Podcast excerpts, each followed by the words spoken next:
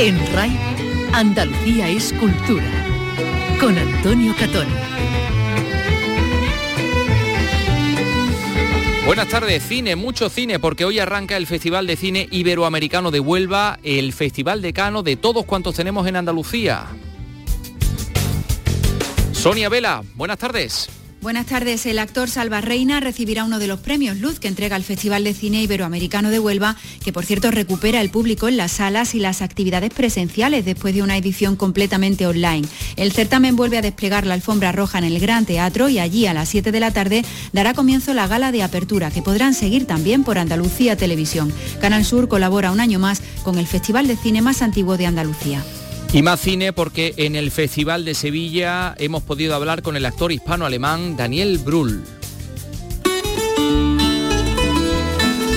El actor que protagonizó Goodbye Lenin y Malditos Bastardos, Carlos López, ¿qué tal? Buenas tardes. ¿Qué tal? Buenas tardes. Pues efectivamente recibe el premio Ciudad de Sevilla 2021. Además estrena su debut, se estrena su debut como director con la película La Puerta de al lado, muy divertida, por cierto nos ha concedido una entrevista, lo escuchamos, pero es que hoy también arranca Cosmo Poética y por eso escuchamos estas guitarras portuguesas, porque Portugal es el país invitado en la edición que hoy arranca. La ceremonia de inauguración será eh, en el Teatro Góngora con Uno Judice, el autor más importante de la lírica portuguesa, sonará el fado y el martes que viene sonará el flamenco porque se celebra este Día del Flamenco con 150 actividades, muchas en escuelas y también en la calle.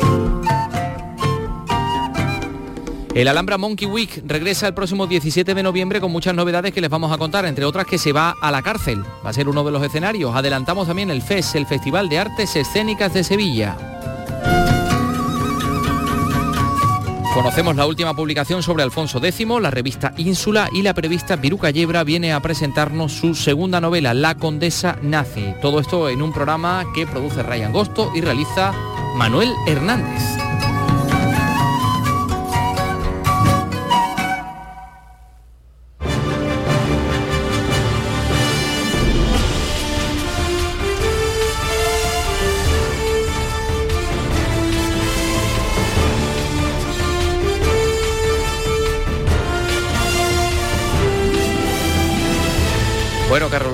¿Qué tal? Que acaba de llegar ahora mismo, acaba de llegar del eh, Festival, maratón, ¿eh? ¿Qué maratón? de Cine Europeo de Sevilla. Vaya maratón que sí que llevas hoy. Oye, ¿qué tal Daniel Brühl? pues encantador.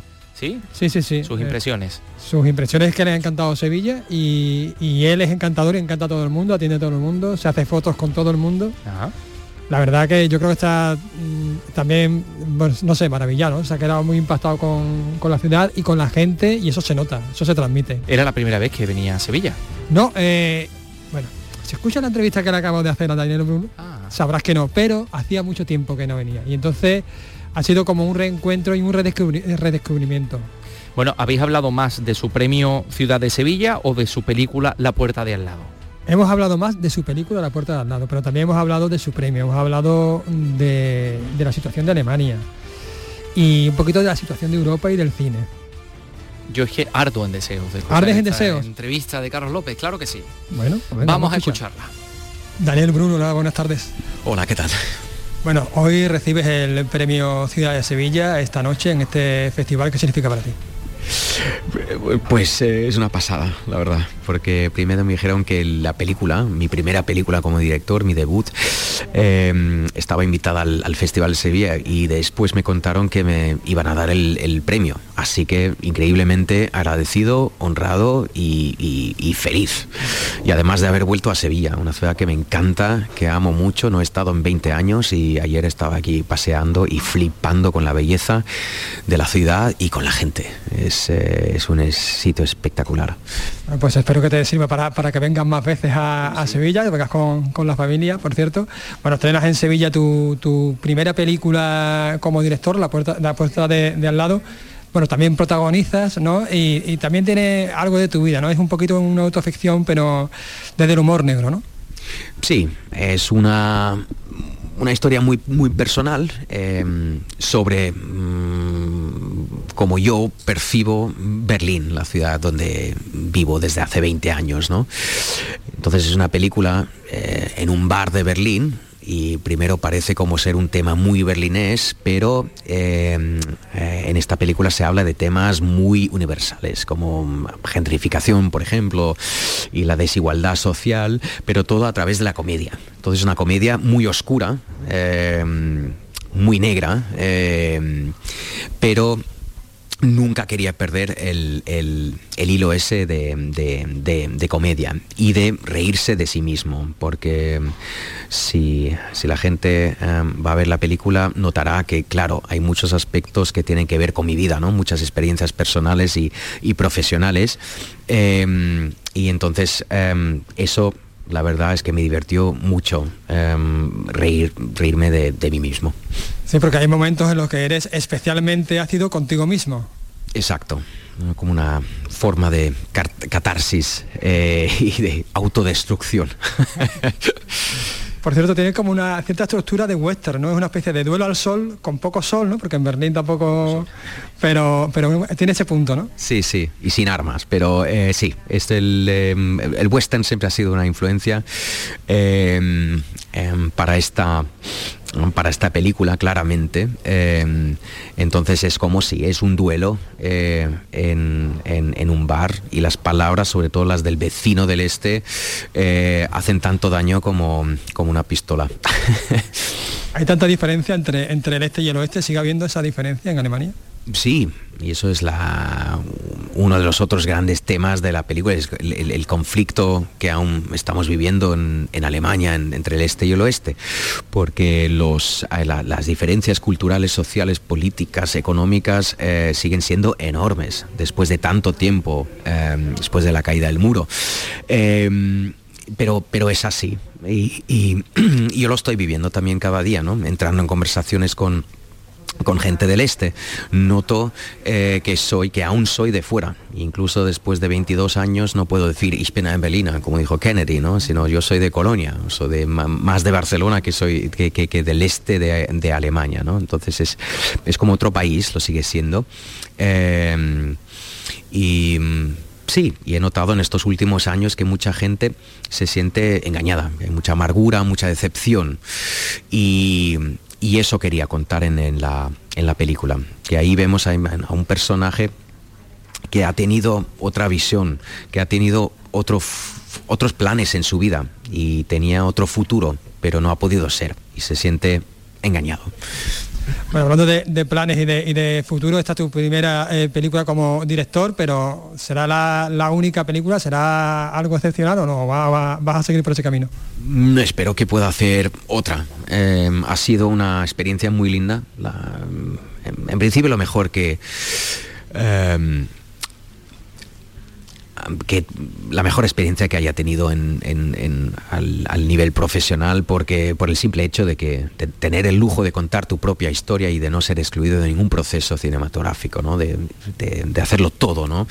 Eh, y como ha salido bien, o estoy satisfecho con el resultado, digamos, em, ojalá pueda hacer otra, otra, con el mismo guionista, que tenemos una, relación muy buena, y, hay ideas para una serie y una película, a ver lo que va a salir. a ver lo que va a salir, seguro, seguro que bueno, ya la, última pregunta que te hago, eh, Daniel, eh, desde aquel Goodbye Lenin, que te dio, digamos, eh, a conocer a todo el mundo, hasta ahora han pasado 18 años, 18 años cumple también este festival. Eh, bueno, habéis tenido este crecimiento paralelo, ¿no? Em, sí, sí, sí, ya hace mucho tiempo. sí, em, me hace pensar que ya tengo 43 años y que ya llevo mucho tiempo haciendo esto. No, y este, este festival ha, crecido, es un festival importantísimo a nivel de cine europeo eh, y entonces pues para mí es un grandísimo honor que me hayan invitado. Bueno, recordamos La Puerta de Al lado, estreno 19 de noviembre, no hay que perdérsela. Muchas gracias. Muchas gracias a ti. Chao.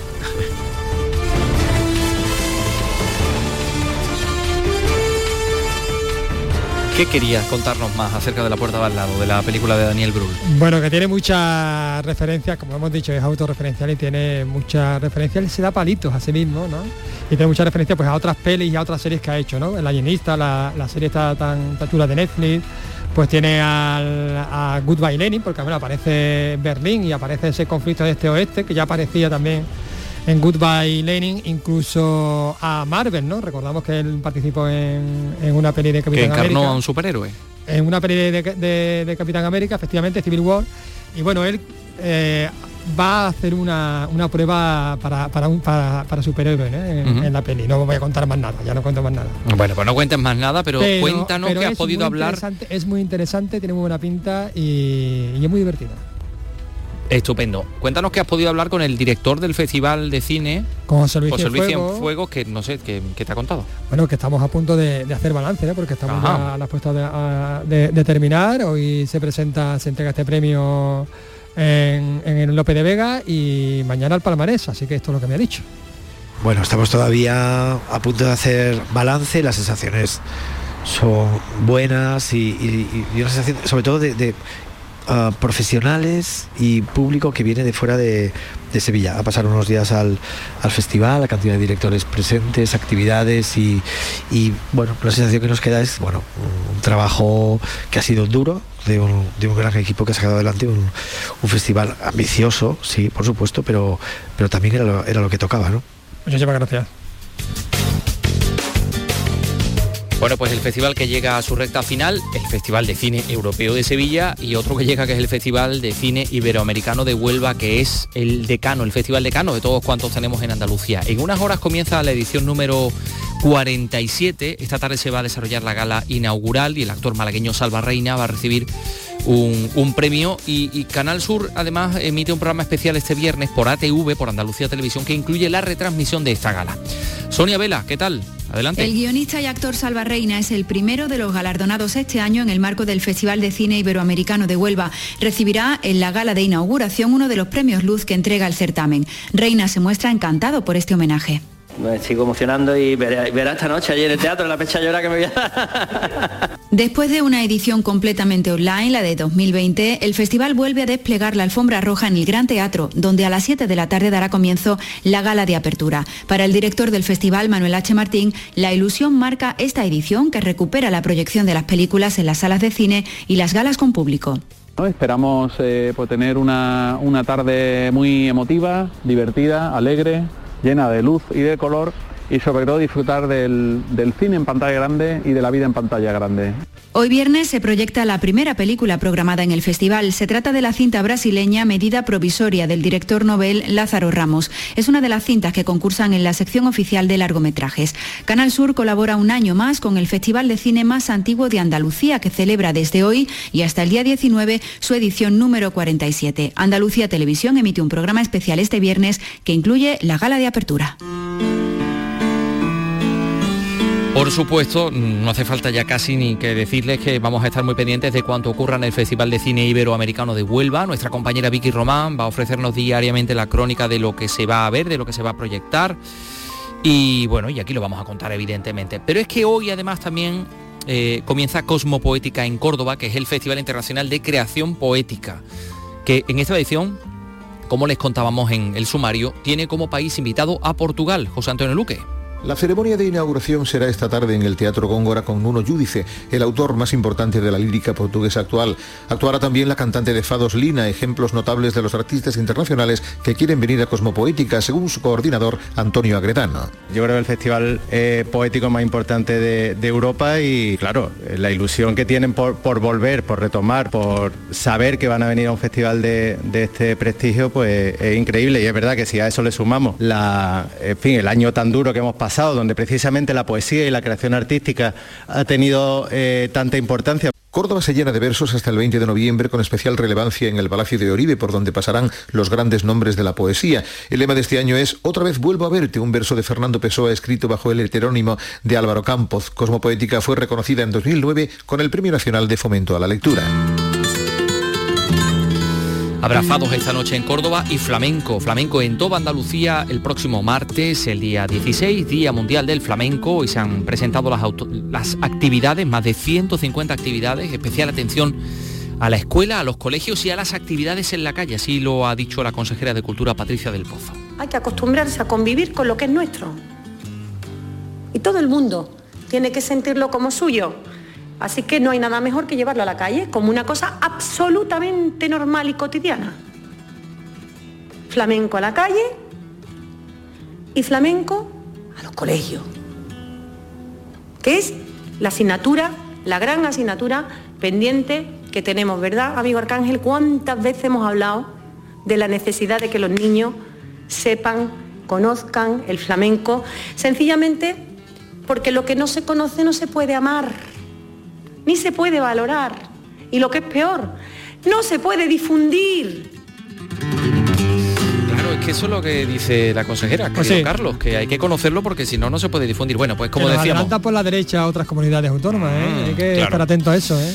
Mira, ya ha dicho que se va a celebrar el primer Congreso de Educación y Flamenco en Granada. En las calles de Huelva, Granada y Málaga va a haber eh, cajonadas flamencas. Te invito además a participar en el juego de la Oca Flamenca. Oh, qué maravilla. Que también se va a desarrollar. Y luego, aparte de todo esto, los recitales.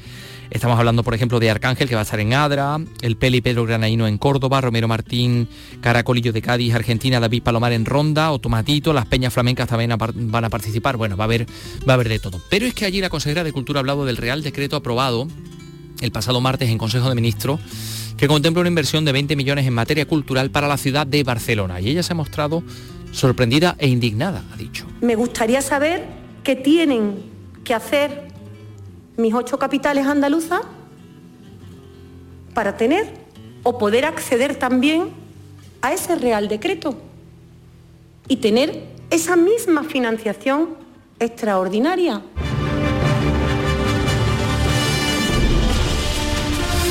Bueno, esta es la sintonía del Festival de Cine Europeo, que como decimos llega a su final, pero nosotros ahora queremos hablarles de, de otro asunto.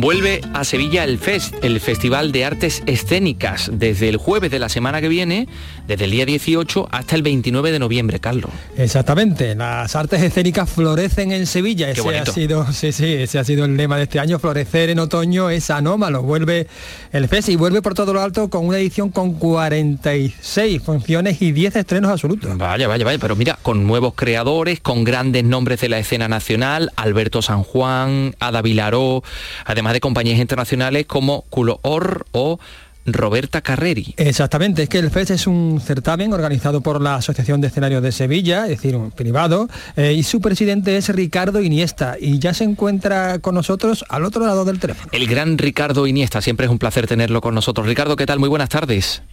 Buenas tardes, buenas tardes. Bueno, pues ya con esta, mm, no sé si llamarlo nueva normalidad, pero bueno, en fin, lo, lo que tenemos ahora en esta situación, nada que ver con la del año pasado y ahora esto habrá supuesto también un enorme esfuerzo, ¿no? Eh, sí, la verdad que llevamos unos años que el FES va salvándose en el último en el último minuto ¿no? In extremis. como a veces sí como a veces con la selección española ¿no? y entonces pues eh, en este caso ha sido también gracias desde luego a la apuesta de las administraciones que han mantenido las ayudas y gracias a eso se ha podido llevar a cabo Muy bien, estamos hablando de 46 funciones, 6 espacios escénicos, estamos hablando de las salas privadas de, de Teatro de Sevilla y de una programación también muy diversa, ¿no? Sí, son 27 compañías eh, que provienen, como bien decías tú, de, toda Andalucía, pero también de, fuera de Andalucía y de fuera de España. En algunos casos son 10 estrenos absolutos también, ¿no? que eso eh, pone en valor eh, el nivel de, compromiso con las artes escénicas, que no son solamente reposiciones, digamos, de que se han presentado en otros de otras ciudades, sino que hay estrenos absolutos y eso siempre en un festival es un, es un punto importante. Eh, como bien has dicho, pues son los seis espacios, son la Sala Cero Teatro, Platea Odeón, Imperdible, Viento Sur, Teatro la Fundición y el Centro de Teatro TNT. Entonces, ahora mismo, pues mm, eh, yo creo que es el único festival organizado por salas en, en España y donde estamos todas las salas con nuestra diversidad unidos. Y además eh, diversidad de salas y diversidad en el diseño de programación, ¿no? Porque hay de lo más variado, desde el teatro físico al social, documental, familiar, contemporáneo. Performance. Performance flamenco. Circo, por ejemplo. Sí, sí, sí, efectivamente. Eh, abarcamos todos los palos, como se dice por aquí, ¿no? Abarcamos todos los palos y evidentemente la mayor parte del compromiso es un teatro contemporáneo, eh, que es lo que le da la característica principal al FED desde hace ya 15 años. Entonces yo creo que se ha convertido en un referente a escala nacional en cuanto a apuestas de teatro contemporáneo y el hecho de que vengan compañías también internacionales, en este caso eh, pues, como Roberta Carreri, como has dicho antes, de los 20 teatros de Dinamarca, que es uno de los referentes del teatro mundial, pues le da también un punto añadido de, calidad. Mm. De Dinamarca y de Israel también, ¿no? Sí, efectivamente, sí, que Israel pues eh, también eh, siempre apuesta por un teatro, y no entramos en cuestiones políticas que es muy discutible, pero eh, en, el, terreno artístico siempre apuestan por una calidad en el teatro contemporáneo, desde luego. Tenemos compañías de Barcelona también, dentro de España, Barcelona, Vitoria, Madrid, Mallorca, Castellón, Badajoz, Jerez de la Frontera, Granada, Málaga, Córdoba y también, por supuesto, Sevilla, y con, y con bastantes estrenos, ¿no? Sí, eh, en total, como te decía, son 10 estrenos que, eh, si nos podemos ver, pues mm, son un número importante en cuanto al porcentaje, ¿no? Son, estamos hablando de que son 46 eh, funciones, son 27 compañías y casi de las 27 compañías, pues casi la mitad son estrenos. Y eso, eso cuesta mucho cuando estamos hablando también de, una limitación en cuanto a los presupuestos. Entonces yo quiero poner también en valor esa, esa idea. Y como bien decías tú, mm, el, el hecho de que haya pues flamenco, de que haya circo, de que haya eh, recitales musicales, Alberto San Juan, como bien decías, en la Odeón, en fin, hay una serie de, de apuestas que le dan un carácter ya de crecer, como, como decimos con el lema y con la imagen, florecer, ¿no? Ya está floreciendo después de, unos momentos muy duros en que estuvo prácticamente año eh, año pasado por la pandemia y el anterior también por un tema de, económico estuvo a punto de, desaparecer. Entonces, pues tener 10 estrenos, por ejemplo, te, digo, eh, el día de Petit Producciones, Vértebra de Tatu Incandescente, eh, Monkey Insurrección de Monkey Braulius, eh, 3020 del Tercer Planeta, Demasiada Libertad Sexual, os convertirán en terroristas, título muy llamativo de la compañía de Pierre Mario Salerno. Sí. Niña Dalú de Salamandra Teatro Social, Rumbo Rodari de Trastapillada, eh, de Mediodía de Choní, la flamenca, la compañía flamenca, Noche de Encuentro de Veteranos del Intento y Pura Cara Dura de Odeón. Entonces yo creo que son muy diferentes, como escucharás, compañías con muy diferentes eh, apuestas estéticas y, de lenguaje, y que hay para todos los gustos, eh, siempre dentro de una idea de, como decíamos antes, de contemporáneo, ¿no? No, evidentemente quien busca un teatro de tresillo, un teatro más eh, burgués, digamos, pues no lo va a encontrar, ¿no? Pero sí el hecho de que hay una apuesta por lo contemporáneo, por el futuro, pero también por el presente, ¿no? Entonces, mm, me parece que cualquier espectador mm, que ahora mismo esté deseoso de, sensaciones nuevas, que hoy en día el teatro, no hay que olvidar que es el único evento que hay que ver en vivo. El, teatro no se puede ver en, vídeo, ni, ni en podcast, ni nada de esto. Mm. O sea, el teatro hay que verlo en vivo porque es, como digo, el, único evento que queda ya es una experiencia presencial, es verdad. Todo el mundo... el amor. Uno podrá ligar por, por internet, pero el amor no. El amor es en vivo y en directo. Y lo mismo sucede con el teatro, que es un acto de amor. Bueno, pues todos al teatro, FES, el Festival de Artes Escénicas de Sevilla, teatro, música, circo, danza, monólogos, un documental familiar, de, todo. De eh, todo, para todos los públicos, sin límite de edad y a un precio súper asequible. Sí, así que nada. eso es otra cosa, eso, esto es algo importante. Hemos mm, unificado precios eh, tirando a la baja. Sí. Normalmente ya hay salas con unos precios más altos de lo que se va a cobrar, ¿no? Entonces, pues eh, hemos tirado a la baja y eso siempre, y, luego están los abonos, que también eso tiene su parte eh, positiva para que podamos, para que puedan los los espectadores pues sacar en, las diferentes salas no, no hay un abono general, pero en las diferentes salas sí pueden tener abonos y esto ya pues le da también un valor, ¿no? Para que está, mm, mm, quiero decir que ahora mismo eh, lo que paga una persona por ir a ver el teatro más rompero, el teatro más contemporáneo, el teatro de más calidad, pues es mm, mucho más reducido creo que puede pegar, pagarse en ir a teatros públicos o a ópera o a otros eventos que o conciertos de otro tipo. ¿no? eh, que- Bueno, toda la información la tienen ustedes en internet. Ricardo Iniesta, muchas gracias, director del FES, por estar con nosotros. A disfrutar del teatro. Al teatro. Y hacernos disfrutar. Un saludo. Pues venga, ahí estamos. Hasta luego. eh, todo a vivir el teatro. Gracias.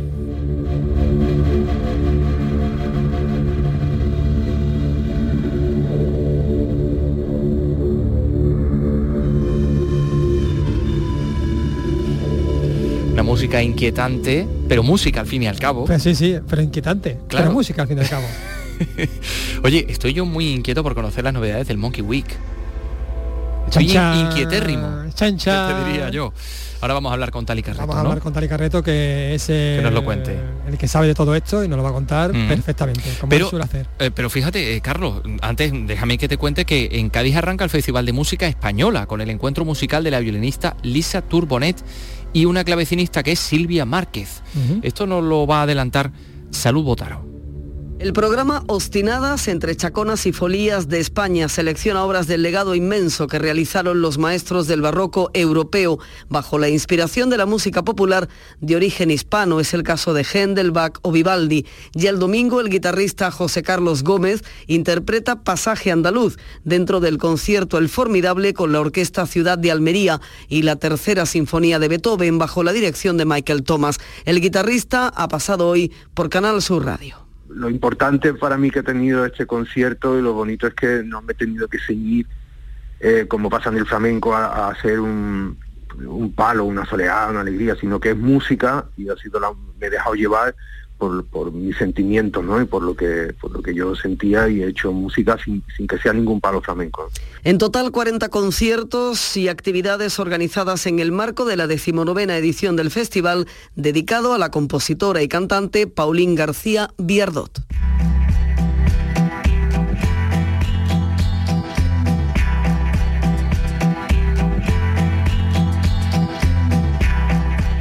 Pues sí, el Alhambra Monkey Week regresa el próximo 17 de noviembre a Sevilla con muchas novedades.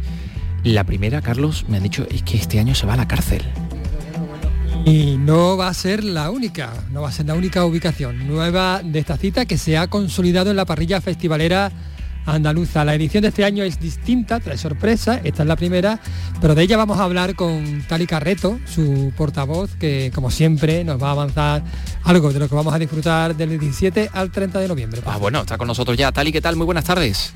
Hola, ¿qué tal Antonio? Hola Carlos, ¿cómo estáis? Bueno, encantados de tenerte. Este año diferente, bueno, por ejemplo, se traslada de la Alameda a otro espacio, ¿no? Sí, claro, porque cuando diseñamos el festival, que lo hacemos con muchos meses de antelación, no sabíamos cómo íbamos a encontrarnos en este momento y, y en- y era imposible pensar en un monkey como los de hasta ahora. Es decir, en la calle, con escenarios como tenemos como una pista de coches de choque, que ya conocéis, Sí. que es un escenario mítico. En la Alameda, Entonces, mítico, sí. Sí, sí. Entonces optamos por irnos a un único recinto, el Cartuja Center City, y ocuparlo enteramente. Eso sí, le- es algo habitual en el Monkey también el darle la vuelta a los espacios. Hemos hecho conciertos en garajes, en iglesias, en monasterios, y pensamos también que ya que íbamos a un recinto como el Cartuja Center City, pues darle la vuelta y hemos creado hasta cinco escenarios en su interior y uno exterior gratuito para no perder tampoco ese pulso ¿no? con la ciudad. Para mantener un poquito ese, ese contacto, ¿no? Y de, de hecho, Tali, eh, hemos mencionado antes que, iba- que nos íbamos a ir a la cárcel, no hemos mentido, ¿no? Este año nos vamos a la cárcel, ¿no? No, no, no, llevamos ya haciéndolo desde que el festival, desde que la Alhambra Week se trasladó a, a Sevilla, precisamente empezamos a colaborar con la ONG Solidarios y han pasado ya por las paredes del, o entre los muros de- del Centro Penitenciario Sevilla 1, ha pasado ya artistas como Rocío Márquez, Fue el año pasado, el ¿no? Canijo de Jerez, sí, efectivamente, el Canijo de Jerez, Nolasco, Cristian de Moret, y bueno, este año tenemos a las niñas, que para nosotros es un gustazo porque además se reúnen después de Que 15 vuelven. años. Sí, Anda. efectivamente, vuelven 15 años después de su último trabajo discográfico y precisamente, fíjate, tocan en diciembre en Malandar, pero justo antes, digamos que este va a ser un rodaje insólito, ¿no? Porque va a ser en el, entre las paredes de la prisión un, un concierto solamente para los internos. Ah, bien. Y es una manera también, siempre en el festival intentamos llevar la música no solo a la calle, como explicaba antes, y no solo a estos espacios, sino también un poco a público que no está tan habituado a disfrutar de la música en directo. Yo recuerdo también que, por ejemplo, en otros años hemos tenido hasta un escenario en las 3.000 viviendas, eh, también que hicimos con, con, propios chicos de allí de una, de una escuela de música y con artistas invitados y en este caso pues llevamos también haciendo bastantes ya ediciones de esta iniciativa de hacer un concierto con Solidario, con el eje Solidario y para nosotros la verdad es que es un gustazo. Vaya que sí. Em, Carlos López me ha dicho antes que le dan ganas de cometer un delito aunque sea menor para ver si puede hacer el concierto de, de, las niñas. Oye, pero este también me gusta porque va a haber un homenaje a este tema, Mediterráneo.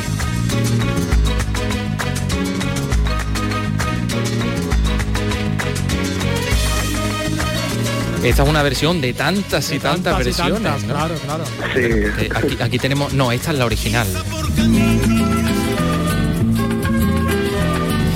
Esta es la de Serrat, de aquel álbum que fue vetado. No sabía yo que había sido vetado este álbum por los medios de la época, Sí, precisamente se cumplen 50 años de Mediterráneo. Eh, por, eso la, iniciativa de, hacer con Fundaciones este homenaje y también porque es un disco que habla precisamente de la resistencia y yo creo que es un término y un concepto al que nos hemos acostumbrado mucho últimamente. guardo amor, juegos y penas yo, que en la piel tengo el sabor amargo del llanto eterno. Que ahora lo van a actualizar los estanques, ¿no? Esta banda de post psicodélico. Efectivamente, la idea, cuando, cuando tuvimos la idea de hacer este homenaje, no veíamos ninguna banda que tuviera la sensibilidad más adecuada para llevar esto al directo de nuevo que, los estanques. Eso sí, acompañados por un montón de músicos y de amigos. Van a estar Raúl Rodríguez, guitarrista y hijo de Martirio, eh, que además va a estar acompañándoles todo el concierto, además de algunos otros músicos como una violinista, algún viento, pero luego se van a ir subiendo al escenario pues Annie Bisuit, Carlanga, el cantante de Nueva Escarmiña, Miguelito García, también conocido como Dandy Piraña, cantante de, los, Derby. Efectivamente, Dani Llamas, eh, también va a estar María Rodés, Luis Regidor, eh, Rebe. Yo creo que va a ser algo muy, muy especial y muy, muy, muy, muy, muy bonito. bueno, esto será el jueves 18, tengo entendido, a las once y media de la noche, escenario Alhambra. Eh, mira, aquí tenemos también un, un poquito de, de derby motoreta bueno, para seguir hablando de Monkey Week, que además de todos los conciertos y tal, hay conferencias, hay mesas redondas, hay encuentros, ahí hay otro tipo de actividades, ¿no? Al margen de la música, para hablar de música. Sí, porque el, Monkey no deja de ser un punto de encuentro, también es un lugar donde la gente viene a hacer negocios, eh, es un escaparate de nuevos artistas, pero también es un punto de encuentro donde debatimos sobre todo lo concerniente a la industria y a la música independiente. Este año te puedes encontrar desde charlas eh, que hablan de la problemática de las salas, tenemos invitados como representantes de redes europeas de salas de concierto, ahora que las salas han sido tan azotadas ¿no? por la pandemia. Te puedes encontrar también otra charla sobre los NFT, que suena a Liga Americana de Fútbol, pero no, son los toques no fungibles y es una nueva forma de negocio también en esto del arte y de la música. También te puedes encontrar una charla, por ejemplo, con, sobre las nuevas voces del flamenco, en la que va a estar Álvaro Romero, Romero Martín, Rosario La Tremendita y Rocío Márquez. Eh, van a haber, va a haber talleres, por ejemplo, eh, en, el que se explica cómo, eh, cómo hacer el mejor streaming desde tu casa, ¿no? Desde tu estudio de, o local de ensayo. También va a haber, sí, también va a haber como por ejemplo otro taller sobre cómo incorporar Ableton o Ableton a, a, la música en directo, ¿no? Que es un software eh, la verdad es que son muchísimos, muchísimos puntos ahí para tratar, muchísimos ítems y muchísimos, muchísimas conversaciones que hacemos a través de, conferencias, de mesas redondas, de talleres y luego por supuesto también está esos cócteles y esos encuentros también que propicia que al final muchos de los negocios también salgan copita en mano. que siempre viene muy bien. Eso en nuestra cultura es así. Exactamente. Oye, ¿y llega el van de Vetusta Morla también va a estar? También, porque vamos a hacer una de las mesas redondas precisamente de, sobre el acercamiento eh, de la escena independiente o de músicos de la escena independiente a las bandas sonoras, que es algo que está siendo últimamente muy habitual. Precisamente los Derby acaban de hacer la banda sonora de las leyes de la frontera. Sí. Vetusta Morla La hija. acaba de hacer la de la hija de Manuel Martín Cuenca. Se presentó ayer. Y, sí. eh, y también está invitado en esa, en esa mesa precisamente Fernando Vacas, productor y músico cordobés, Ujú. que también hizo en su momento la de tu hijo. Y, y va a moderar la charla quién mejor que Gervasio Iglesias, productor de éxitos como La Isla Mínima o Grupo 7. Mm. Eh, ¿Esto en el espacio Santa Clara va a ser? Sí, todas las conferencias, para que os hagáis una idea, toda la parte profesional eh, la circunscribimos a la mañana, hasta entrada a la tarde, eh, digamos que hasta después de comer prá- prácticamente. Cada día hay siempre un cóctel o algo así que, que da como carpetazo final a la jornada, pero eso todo siempre es en el espacio Santa Clara. Luego el jueves a las 5 de, a 6, 7 de la tarde nos vamos ya al Cartuja Center, donde empiezan los conciertos inaugurales, entre ellos el de Mediterráneo. Eh, el viernes a las 5 de la tarde empieza también el Cartuja Center Cité con ya la gran patulea de conciertos. Y el sábado, eh, pues también, pero empieza antes porque además tendremos a las 2 y a las 3 de la tarde tenemos programas especiales como Capitán Nemo o la famosa batalla de bandas, también ya habitual, en el escenario gratuito. O sea que digamos que por la mañana se circunscribe todo al espacio Santa Clara y es todo profesional. A partir de la tarde es conciertos y showcase en el Cartuja Center y luego no hay que olvidar tampoco que ya entrada la madrugada, a partir de las 12, 12 y media, se suman tres salas, la sala Marandar, la sala X y la sala Even, que albergan fiestas de agencias y sellos que participan en el festival y presentan artistas, con lo cual hay conciertos, DJs y muchísimo chopeo. Vaya, Bueno, el, el festival se presenta el, el martes, no Tali, pero bueno, así un poquito como anticipo. Eh, ¿Qué nos puedes contar? Pues que viene Ortiga, Dios Amores, ¿no? Eh, Bueno, Tiburona, son- muchísima gente, ¿no? Es una auténtica Las locura. Dianas, que acaban de editar su primer LP, por cierto. Sí, es, es increíble, ¿no? La, la cantidad de artistas, un año más que vuelven a estar, son más de 60 artistas. Tenemos a Tiburona, Ferran Palau, Ortiga, Las Dianas, con mi guacho. Tenemos también Black Lips, que es uno de los platos fuertes, ¿no? El grupo estadounidense, que además es una alegría porque casi todos los grupos internacionales habían cancelado sus giras. Y en cambio Black Lips la ha mantenido y hemos podido recuperar un grupo que estaba programado para hace dos años. Bueno, pues nada, eh, lo vamos a conocer con todo detalle. Aquí hemos tenido, afortunadamente, y, gracias a Tali Carreto y a, su generosidad, pues un, adelanto, un aperitivo de lo que va a ser el mm, espectacular Monkey Week que se va a desarrollar entre el 17 y el 30 de noviembre en todos estos escenarios que hemos dicho. Yo ya tengo Tú los, ya los estás- colmillos tú ya. Tú ya tienes la pulserita puesta, querido Carlos. Yo ya estoy ahí Te a veo tope, que te- a tope, Carlos, a tope. Carlos de la familia. Claro. Carlos, esto A es tope, como a el planeta de los simios. Carlos El, el simio, el mayor simio, el mayor simio. Bueno, es, un poco más Charlon Heston. El simio patriarca, eh, sí, sí, señor. Tali Carreto, muchísimas gracias. Ya te damos la enhorabuena, antes, antes de que se haya celebrado. vosotros y os esperamos en el Alhambra Monkey Week con los brazos abiertos de primate. Ahí vamos. En RAI, Andalucía es cultura.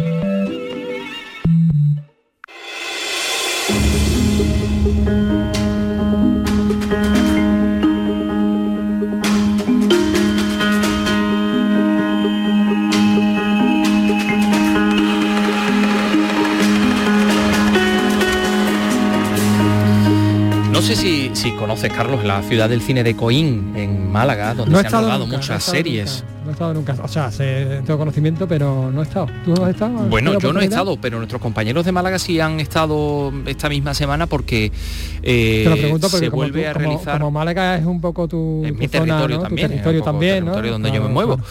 Pero yo, en, en- concretamente la ciudad del cine no he estado nunca. Sí he visitado muchas veces Coín, ¿no? Pero la ciudad del cine no. no. Eh, a ver, no me interrumpas. Te lo digo porque Canal Sur eh, vuelve a rodar una serie de ficción en este territorio también, en Coín. eh, que se va a estrenar en enero y que vamos a poder ver en, en nuestra televisión, en Canal Sur, ¿no? Y es una, una serie que cuenta la historia de un grupo de mujeres cuyas vidas terminan coincidiendo. Esto suena muy bien, pero Rosa Rico yo creo que nos va a poner los dientes largos. Adelante, Rosa. El lunes 8 de noviembre empezó la grabación de la serie Desconocidas en la ciudad del cine de Coín. La productora Galdo Media nos ha permitido asistir a la grabación de una secuencia.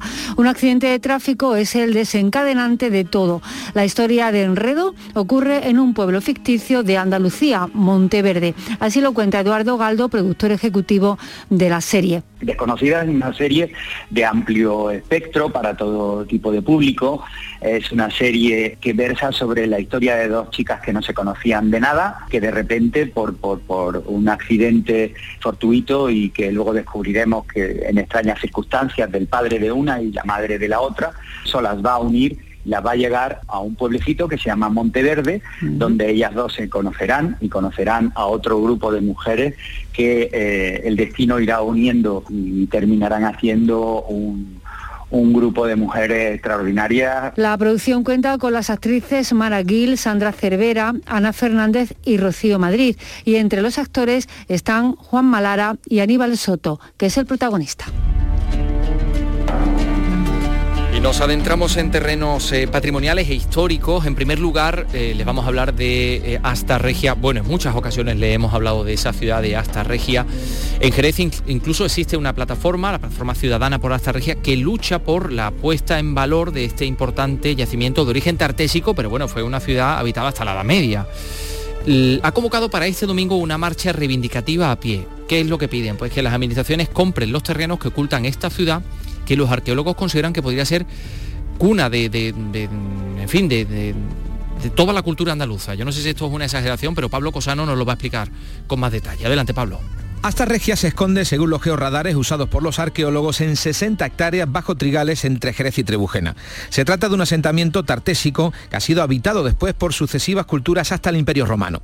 Los expertos consideran que ahí está el origen de Jerez y el germen de la civilización de todo el Bajo Guadalquivir. Se investiga desde inicios del siglo pasado y se han extraído piezas de gran valor, pero nunca se ha puesto en valor la ciudad en sí, como piden desde esta plataforma. Exigen a las administraciones la compra de los terrenos privados para desenterrar la historia de Andalucía y sacarla a la luz. Pepe Ruiz Mata es el presidente de la plataforma reivindiquemos lo nuestro. No es suficiente con decir, es que yo quiero hasta... Hay que señalarlo, hay que decirlo. Hemos contratado una película con dron en donde va a sacar la marcha. Esta película se la vamos a mandar a todas las administraciones y decir, señores, el pueblo de Jerez se ha puesto en la calle reivindicando su yacimiento. Por favor, no desoíslo. Necesitamos que en el año 2022 la institución que sea compre ese yacimiento, empiece las excavaciones como quiere la Universidad de Cádiz y se ponga en valor.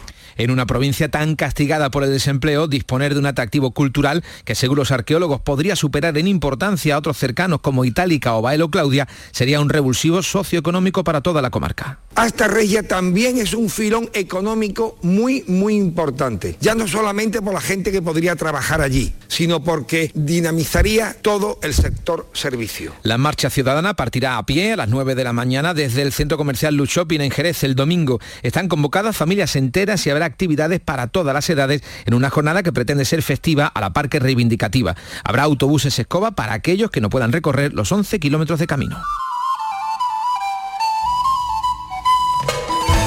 ciudadanos de Jerez eh, pues eh, implicados en la conservación y la recuperación de Asta Regia de este, de este yacimiento. Este jueves se presentaba en Sevilla el monográfico de la revista Ínsula sobre Alfonso X, 800 años del rey sabio, que ha sido coordinado por Cristina Moya, profesora del Departamento de Literatura Española, Hispanoamericana y miembro del proyecto de investigación Historia 15.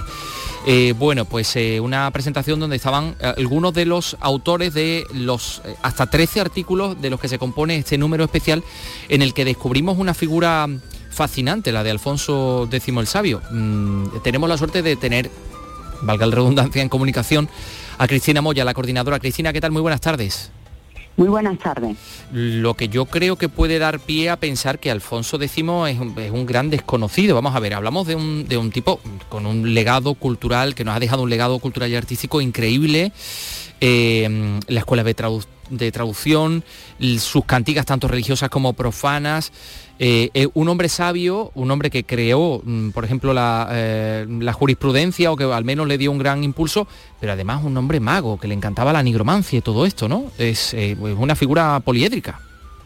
Totalmente poliédrica. Son muchas facetas, muchas caras las de este rey sabio, que lo convierten en una figura fascinante y que nos permiten a investigadores de los más diversos ámbitos del estudio acercarnos a él. Y en este sentido, pues bueno, este monográfico se centra fundamentalmente en el legado artístico y cultural, pero abordando eh, pues distintas facetas de este legado. Bueno, ahí hay gente muy importante implicada, por ejemplo, nuestra querida Lola Pons, que además la podemos escuchar en esta, en esta radio, la Radio Pública de Andalucía, que nos cuenta cómo era la lengua que hablaba Alfonso X y sus coetáneos.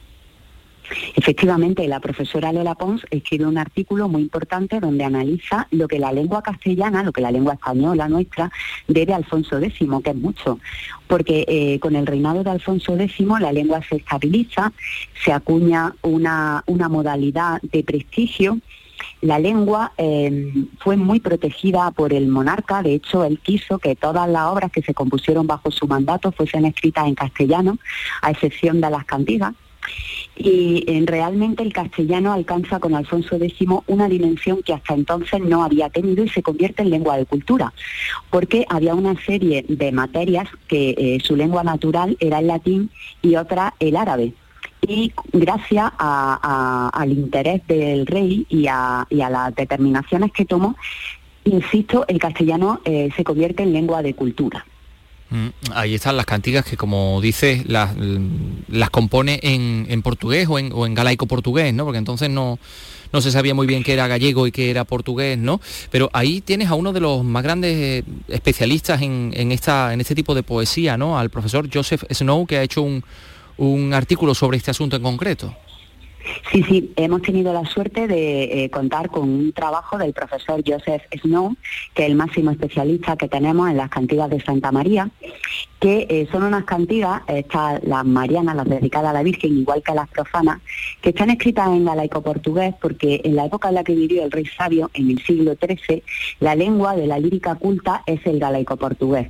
No hay que ver un demérito del castellano, eh, ni un menosprecio del monarca, ni mucho menos. Es una cuestión de moda poética y por esa razón eh, compuso en galaico portugués. Vaya, pues no sabíamos nosotros eso. Bueno, es una figura muy importante para Andalucía. Tenemos que decir que él fue el conquistador del condado de Niebla, que gran parte del condado de Niebla es la actual provincia de Huelva, ¿no? Sí, sí, y, bueno, y, tuvo mucha relación con muchas otras, digamos, hechos históricos que, digamos, conforman lo que hoy llamamos Andalucía, ¿no? Efectivamente, sí, sí, es un monarca eh, ligado a la, a la historia de Andalucía y bueno, eh, es muy significativo que cuando Castilla entera se subleva, porque él eh, tuvo la amargura de que los últimos años de su vida estuviesen protagonizados por un enfrentamiento con su hijo Sancho, que va a ser el siguiente rey, Sancho IV, pues Castilla se le sublevó y él se retira a Sevilla. Aquí va a pasar su último año y en Sevilla va a morir. Y él quiso ser enterrado en la Catedral de Sevilla, lo mismo que en esta catedral estaba ya su padre. Es un rey, en este sentido, muy sevillano, y que tuvo mucho contacto, como tú bien has dicho, con otras zonas de Andalucía. Fundamental em, con Huelva, ¿no? por, eh, eh, Niebla, eh, el puerto de Santa María, es decir, que en Andalucía pues, es una figura muy nuestra, a pesar de que naciera en Toledo. ¿Y cómo hay que interpretar ese apelativo del sabio que le venimos dando, Cristina? Pues otro artículo de este monográfico que presentamos ayer, firmado por Alejandro Rodríguez de la Peña, se centra en esta cuestión, porque claro, el apelativo de sabio ha ido teniendo distintas connotaciones a lo largo del tiempo. El tema de la sabiduría regia, eh, bueno, pues algo sobre lo que se ha teorizado desde la antigüedad. Platón, por ejemplo, identifica la sabiduría regia con la erudición. Luego eh, también eh, tenemos la, sabiduría regia de corte bíblico salomónico y en este sentido, pues eh, la sabiduría regia tiene unas connotaciones religiosas muy marcadas. Y a partir del siglo XIII, la sabiduría se eh, identifica con la prudencia que se convierte en una virtud política esencial. Y lo más interesante es que estas tres eh, formas de entender la sabiduría, la platónica, la bíblica y la que identifica la sabiduría con la prudencia, confluyen en la persona de Alfonso X. Entonces, bueno, lo miremos por donde lo miremos, estamos ante un rey sabio, un rey que fue reconocido como tal ya en vida y que eh, a lo largo de los siglos jamás ha dejado de tener este apelativo. ¿Dónde podemos acceder a esta revista, a la revista Ínsula? Pues la revista Ínsula se vende en librerías fundamentalmente y en algunos kioscos.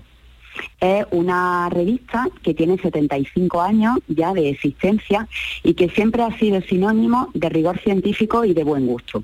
Hablar de la revista Ínsula es hablar de la historia cultural española de la segunda mitad del siglo XX y de lo que llevamos del siglo XXI. Y algo que caracteriza a esta revista es el tono ensayístico de su artículo, porque, em, como digo, todos los artículos em, garantizan un rigor científico, pero están escritos para que puedan ser leídos por personas cultas, pero no necesariamente especialistas en los temas que se abordan que son muy importantes, que tenga ese carácter eh, divulgativo. La revista Ínsula, Alfonso X, 800 años del rey sabio, al que debemos tantas y tantas cosas. Cristina Moya es la coordinadora de este número, eh, del cual le hemos hablado. Cristina, muchas gracias, enhorabuena. Muchas gracias a vosotros, muchas gracias. Bueno, son las 3 eh, y 51 minutos. Andalucía es cultura, con Antonio Catoni.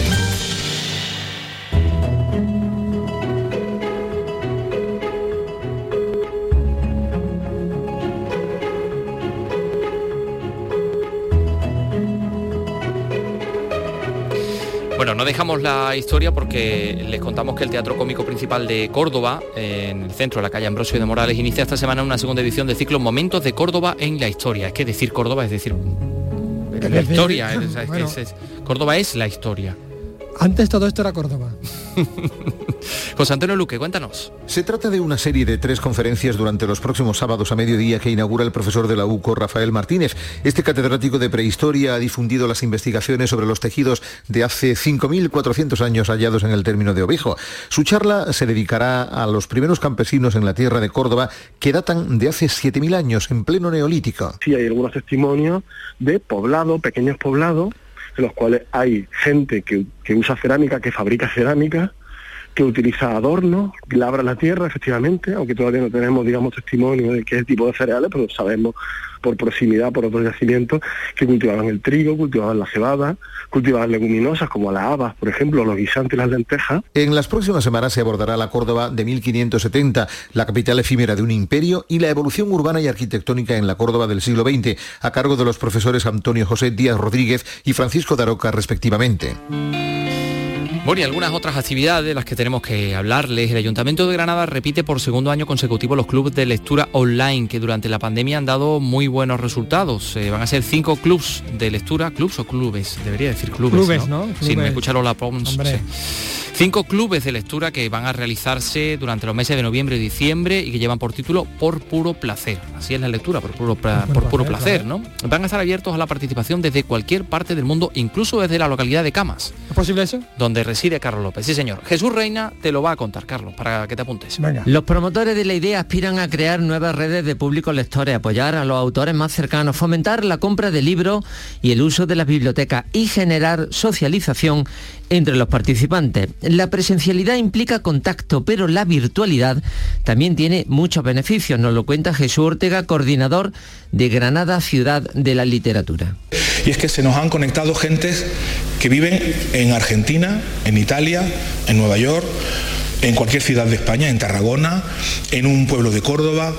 Eh, son personas que están en su casa, que, leen ese libro y que, están encantadas con la experiencia y realmente el, éxito y el interés que hemos generado ha sido tal que nos dimos cuenta de que era una experiencia muy interesante y que había que, que continuarla, porque desde Granada generamos esta iniciativa que llega a todas las partes del mundo.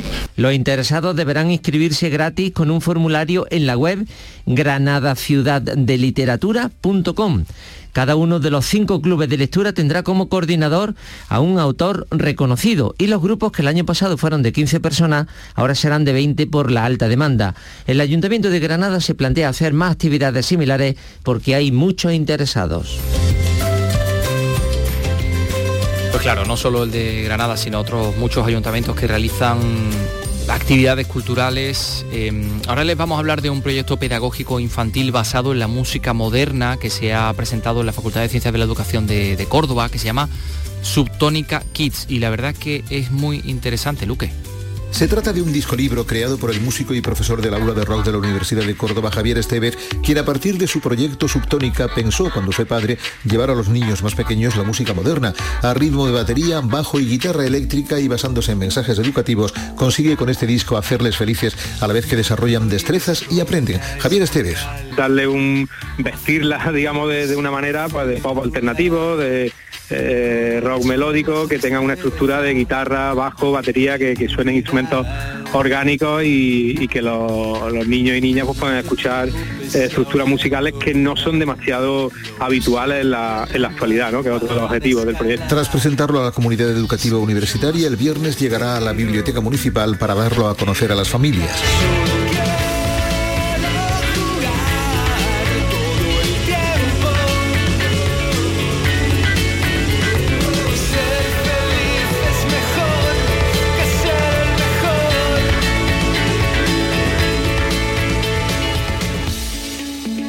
Y vamos con otra actividad, en este caso flamenco. Aquí está el tío Borrico.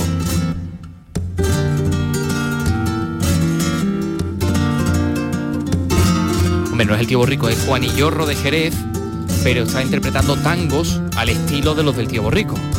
Es su nieto, es su nieto.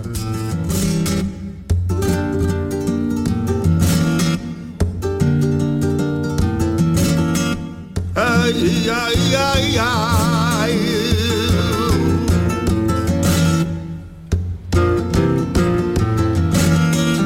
Gracia y nació.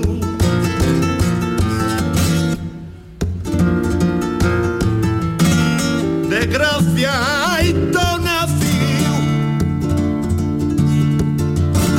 De gracia y